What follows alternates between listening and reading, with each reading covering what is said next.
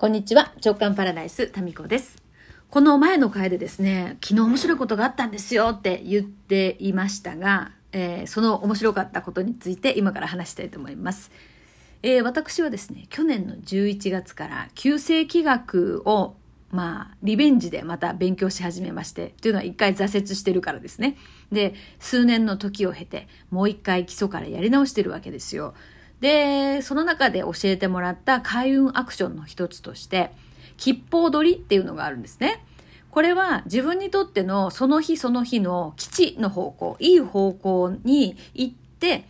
その土地の水とか、まあ、火を使って調理されたり、まあ、コーヒーとかだと入れられたりしたものを飲んだり食べたりする。つまり、開運のその木を自分の体に取り込むっていうそういうことなんですね。で、これって、一回やったからといってなんか大きく変わるっていうわけではなく、まあ、例えて言うならば、楽天のポイントで言うならばですよ。楽天ポイントをピコンってこう、1個、1点、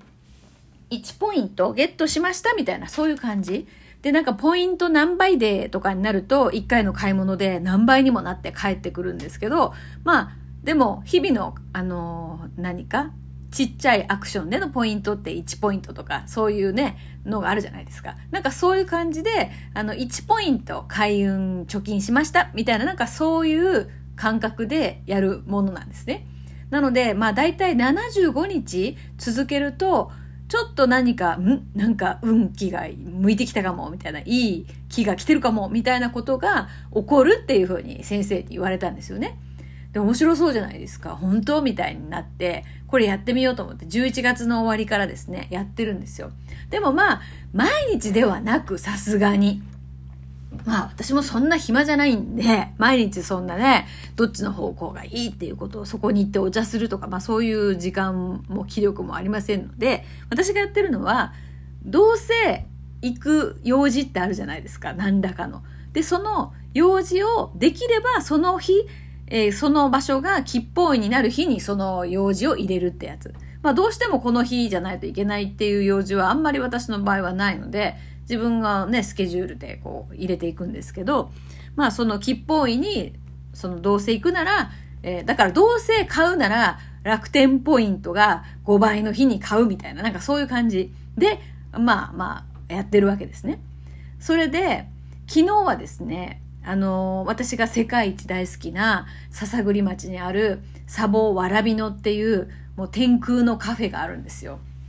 めっちゃ見晴らしがいいとこね。で、それ、そこに1月ちょっとね、あの、お店の方にも、あの、ご挨拶したいし、去年ね、あの、JK 塾の同窓会をそこで、あの、貸し切りでやらせていただいたので、ちょっとまあ、挨拶がてら行こうかなと思って。で、1月のどこかで行こうかなと思ってたんですけど、昨日が、そのたまたまその笹栗の方がですね、私にとっての吉報位で、吉報取り、そこでお茶するっていうにはベストな日だったんですよ。まあだからまあ、どうせ行くんだったらその日にと思って、昨日ちょっと行ってきたんですね、午前中。で、そこでお茶しました。そしたらその砂防わらびろの1階にですね、あの豊福夏子さんっていうミラノ在住の、えっ、ー、とね、アクセサリー作家というか、ジュエリー作家というか、の方の、えー、お店が不定期で開催されるんですよ。っていうのは、そこのお店の日本代理店、日本の代理店の権利を持ってる方が、え中山由香さんって言うんですけど、その方は実はですね、本職はモデルさんなんですよ。そう、これ後でね、知ったんですけど、私はもう初めて会った時はもうなんて綺麗な人なんだと思って。で、後でなんかインスタ見たらですね、モデルさんだったっていう、通りでもう本当に光って見えるんですよ、もう。本当もうそれぐらい綺麗な方が、あの、代表を務めてるんですけど、まあそのゆかさんがね、いらっしゃったんですよ。あ、だから今日オープンしてるんだと思って、帰りに寄ろうと思って、コーヒー飲んだ後、1階のですね、その作品を見せてもらったんですよね。えー、そしたら、その、まあ一つね、すごく素敵なのがあって、どうしようかなとか言って、ゆかさんといろいろとこうお話ししてる時に、もう一人別のお客さんがやってきたんですよ。な私より一回り以上若い女性の方ですごい感じがいい方がね、いらして、で、その方も、そこの豊福夏子さんの、そのジュエリーのファンみたいなんですよね。で、あの、そのために、なんかわらびのにお茶しに来たわけじゃなくて、そのお店が今日はオープンしてる ?2 ヶ月に1回とかなんかね、それぐらいのペースでしか、確か空いてない。毎月だったかな。まあ、とにかく、毎日空いてるわけではないんですよ。空いてる日の方が少ないわけですよね。で、まあ来て。で、ちらっとその彼女の指を見たら、私と同じリングをしてたんですよ。で、私最初にその、そこの、えっと、お店のコーナーにね、行った時に、もう一目惚れして、たくさんあるあの作品の中から、これって言ってすぐ決めてですね、それでもうそれにして、ずっとほとんど毎日愛用してるんですね。去年、一昨年の秋に買ったかな。で、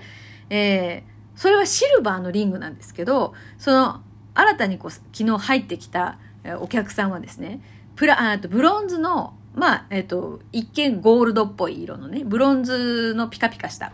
えー、のをしてたんです。同じサイズの同じデザインだったんですよ。で、それってちょっと個性的な感じで、あんまりそれを一目惚れっていうか、即決でそれを買うっていう人はいないんですよねっていう話だったんですよ。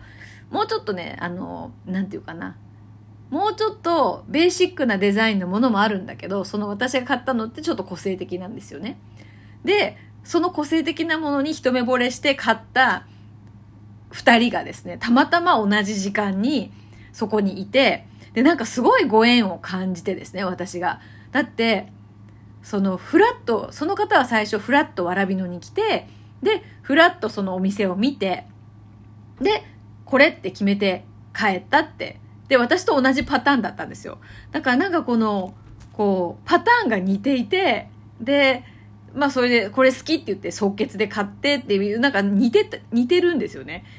で、私はシルバー、彼女はブロンズっていう、その色は違うけど、すごい、こんななんか、なんていうか、タイミングってすごいなと思って、で、まあ、このお互いね、指輪をつけてる写真を撮って、で、すごいすごいとか言って盛り上がってで、帰って、帰った後にですね、彼女からインスタ経由でメッセージが来たんですよ。で、私が先にちょっとその場帰ったんですけど、昨日はね。で、ゆかさんとその彼女がいろいろとこうお話しして、なんかゆかさんがあの人なんかね、面白い人なのよみたいな、なんか私の話で盛り上がったみたいなんですよ。で、それを聞いて、彼女もなんか才能開花のことを自分もね、やっていきたいと思ってるんですっていうことでメッセージをくださったんですよ。なので、まあ、今んとこそこ、そういう感じなんですけど、人のご縁ってすごく面白いところから繋がっていくじゃないですか。で、しかもなんか、ちょっと個性的な、その、リングに惹かれた、なんか金と銀じゃないけど、シルバーとそのブロンズの、この同じ指輪をした何かこう、彼女とのご縁がね、とっても嬉しかったんですよね。で、しかもまあ、まあ、しかもっていうか、で、その、ゆかさんも本当にあの、綺麗な方で、なんていうか感じのいい美人、もう、なんていうか、同じ生物とは思えないぐらい綺麗なんですよ。で、昨日一緒に写真撮ってもらったんですけど、なんかね、本当に、あの、地球人同士とは思えないぐらいのこうスタイルの良さと美貌なんですけどね。あの、あれに出てるんですよ。椿っていうほら、えっ、ー、と、シャンプーがあるじゃないですか。ああいう、あの CM に出てるんですよ。あと雑誌とかにも出てて、見たことあると思います。うん。そういう綺麗な方です。まあ一緒に写真撮らせていただいたんで、まあ今週の週刊の空寺、えー、今日夜ですね、お送りしますんで、まあ見てやってくださいよ。もう、同じ地球人ですかっていう、もう、なんていうか割合が違うんですよね。こう頭と体の、なんて、なんですか？うん。なんか、特殊加工をしたみたいな感じ、なんか縦に伸ばしましたみたいな感じになってます。まあもしくは私の方を縮めましたみたいな。まあそういう感じですけど、まあなんかね、同じこのテイストの作品っていうかこのジュエリーがね、いいなっていうことで、まあ3人でですね、キャッキャキャッキャ言って、昨日すごい楽しかったんですよ。でまあそういうこう、たまたまゆかさんがその日にいて、たまたま、そう、前ね、その、インスタにアップされてた、豊福夏子さんのそのリングですっごい素敵なのがあって、それはすごく私も記憶に覚あってですね。で、それが昨日あって、で、それどうしようかなっていうことで、えー、ワイワイ言ってたらそこに同じリングをした人が来てっていうこの流れが、何かやっぱり、その昨日行ったからそういう流れになったわけじゃないですか。で、やっぱこれってそのいい自分にとっての吉報位だったなって昨日改めて思ったんですよね。で、この、その同じリングをした彼女とのご縁っていうのは、どんな風に、あの、展開していくのかわからないですけれども、でももう昨日そうやって、なんか、同じパターンで、同じデザインに惹かれた。なんかこう、やっぱ感性がだから近いんですよね。っていうことなんで盛り上がって、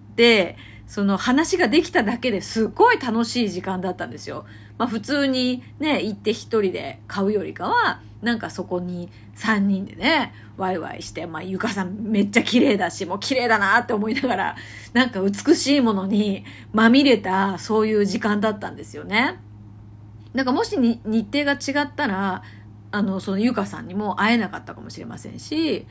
ねえまあ、いついらっしゃるかっていうのは、ホームページとか見ていけば、そのわらびののページとか見ていけばわかるんですけど、まあまあそういうの別に見ないで、なんとなく自分のこの吉報位で、昨日はね、えー、吉報位取り吉報取りか。えうん。まあそれで行ったわけですよ。だからなんかやっぱ旧世紀学のこうエネルギーの流れっていうのは、あるんだなと思って、すごい楽しかったですね。がまあ、あの、わざわざそれだけのために行くっていう感じではないんですけど、まあ今んとこね。まあせっかくそっちの方向に用事があるんだったら、こう自分のエネルギーの流れと照らし合わせて動いてみようかなっていうことを改めてですね、また、えー、昨日思いましたね。で、まああの、去年のね、冬至の日も、あの、その日に、こう思いが天に届きやすいっていうことを聞いて、早速、その神社に見つけていったらね、ちょうどこう雷がダーンって落ちてきて、なんか願いが届いた気がするみたいになった。まあそういうその開運アクションっていうのをやってみて、で、チャンスに気づく目、うん、これを持つっていう意味ではとてもいいんじゃないかなと思いました。